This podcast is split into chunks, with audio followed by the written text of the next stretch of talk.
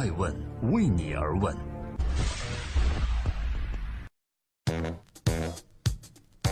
Hello，各位好，今天是二零一七年的六月二日，我是爱问人物的创始人艾诚，欢迎聆听守候每日人物。每天晚上九点半，我们都会关注顶级创业者、投资人和企业家，探索他们的创新和创富。今天可能大家听到的环境有些嘈杂，没错，我正在从北京到上海的高铁上，也希望各位不要介意。虽然环境有些嘈杂，但是内容依旧精彩。今天共同关注阿里最励志合伙人打造的菜鸟童文红到底是何许人也？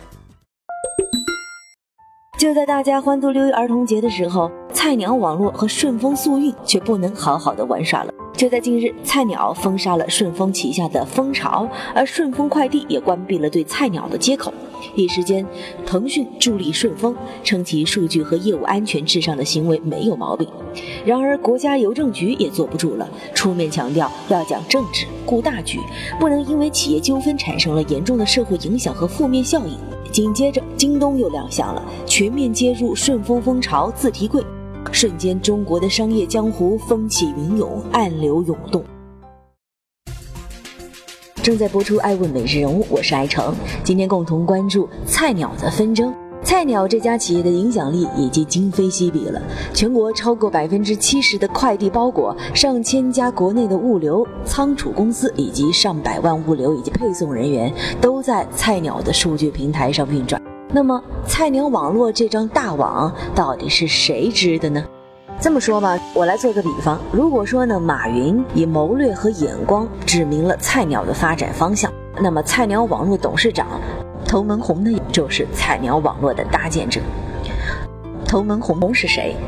最近他的名字才开始出现在媒体中。根据爱问发现，就在今年二零一七年五月刊发布的福布斯二零一七年的全球变革者的榜单中，他赫然在目。而除去了新晋全球变革者的身份，童文红为人所知的是从阿里前台成长为股东的励志史。咱们暂且抛却菜鸟和顺丰的纠葛不说。童文红的三个字领导着菜鸟，造就了一个传奇。就在不足三年的时间里，童文红把菜鸟打造成了一个估值千亿元的公司，而他自己从曾经的阿里前台行政部主管到菜鸟网络的 CEO 等职位的一路迁升，成为了马云背后的九位亿万富豪的女性合伙人之一，堪称阿里最励志的合伙人。正在播出的是《爱问每日人物》，今天共同关注：除了运气之外，菜鸟网络的童文红逆袭究竟有何迹可循呢？根据《爱问每日人物》的整理，我们发现有以下几点：第一，童文红此人有老板思维，追求极致。在童文红看来啊，是否具备老板思维，决定着一个人取得成就的高低。一个每天想着几点下班、多久放假的员工是没有任何前途的。只有站在老板的角度考虑问题。承担责任、创造价值，才能具备当老板的潜力。无论是在哪个岗位工作，童文红都把自己的工作做到了极致。比如在前台工作时，会把列车时刻表发给出差的同事；负责菜鸟网络后呢，他把场地的拓展、物资的保证、车辆的调度等等都考虑得面面周到。第二，爱问每日人物之菜鸟童文红，我们发现啊，他的一大特点是用人稳准狠，做业务善钻研。童文红善于用人，他招聘的员工不一定是专家，但具备岗位的刚需能力以及学习能力。同时，一旦他发现某员工不具备潜力或者发展跟不上团队，立马就将其劝退，毫不留情。而论业务呢，童文红在短时间内从一个快递和物流行业的门外汉，成长为了专家型人物，其业务钻研能力可见一斑。第三，艾问美人物之菜鸟童文红，我们发现她有着细腻包容的魅力，又有着整合资源的魄力。童文红有着女性领导者的细腻包容，她带领团队去金山打坐，一起穿越无人区，一起点篝火过中秋。他认为团队需要用心呵护，才能彼此信任，给予支持。对外，他具备整合行业资源的魄力，在搭建菜鸟平台时，他在各大快递公司大佬间协调。坚持原则时强势霸道，同时呢，他的包容和柔和又为他整合行业资源提供了便利。可以说，菜鸟成就了童文红，童文红呢也成就了今天的菜鸟。但是他远远没有想到的是，一手打造的菜鸟意义远远不止搭建了一个物流平台，还拉开了一场有关信息共享时代利益博弈的序幕。正在播出的是《爱问每日人物》，我是爱成，记录时代人物，探索创新和创富。今天共同关注菜鸟童文红和顺丰之间开撕的焦点到底在于哪儿呢？总结为四个字，就是信息安全。一个呢说要把数据放在我这儿才安全，另外一个说数据在我这儿才最安全。但是仅仅争论是安全问题吗？我们先从如今快递行业存在的几种不同的经营模式说起。童文红搭建的菜鸟走的是智慧物流的模式，即提供平台和多家快递公司合作。一方面呢，可以大大优化阿里电商平台的物流配送的服务体验，同时对阿里电商的产业链也起到了完善作用。这种方式以低成本完成了快速的覆盖，对于加盟的快递公司而言，却很难做到管控。而顺丰做的事情呢，是它和中通、申通、韵达以及普洛斯联合成立了蜂巢科技，走的是蜂巢的快递柜模式，是为电商快递公司、社区业主、物业公司打造的智能快递管理终端，具有取件、寄件的功能。盈利方式还包括广告、快递业务分成、电商使用佣金等等。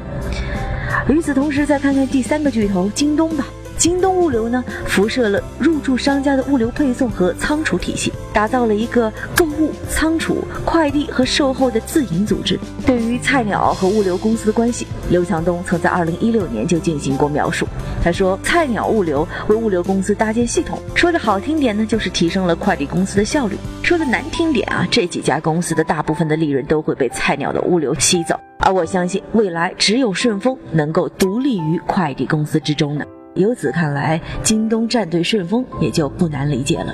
而童文红领导的菜鸟声称，打造的是智慧物流。我们可以怎样理解这个概念呢？就是为互联网人创立的新型物流。因为在这个平台上啊，菜鸟需要的只是数据，数据呢是其运转的关键和本质。而对于做物流出身的顺丰来讲，数据从客户那里直接得到，但是数据又是公司核心的东西，他不会把自己的数据无偿提供给菜鸟，这合乎情理呀。所以跳出纷争，艾问站在宏观的角度会发现，通过信息安全之说，我们看到的其实是一场关于争夺物流数据战略之争。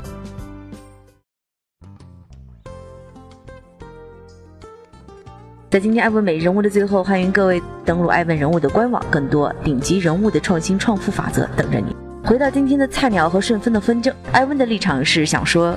任何人的成功都不是一蹴而就的。通过菜鸟，我们认识了童文红，而童文红的格局和眼光也决定了他如今的成就。但是有意思的是，我发现一个细节：虽然童文红从前台到股东，但是在阿里上市前，童文红的股份并非真金白银，也就是他选择坚守十四年后才跻身于亿万富豪之列。可见选对方向之后的努力和坚持也是非常重要的。而对于今天媒体热炒的菜鸟和顺丰之争，艾问人物认为，马云、童文红搭建的菜鸟需要做的是大物流，而顺丰呢是其整合的一部分。蜂巢的出现已经埋下了两者冲突的伏笔。顺丰对于数据的保护而又退出，也符合商业的逻辑。我想，信息共享带来了便利，但是又不可以避免存在利益的博弈。如果要合作的话，那就划分好可以共享和不能共享的信息边界，就不会有今天的这场闹剧了。我是爱成爱问人物的创始人，爱问为你而问，让内容有态度，让数据有伦理，让技术有温度。每天晚上九点半，我们不见不散。爱问是我们看商业世界最真实的眼睛，记录时代人物，传播创新精神，探索创富法则。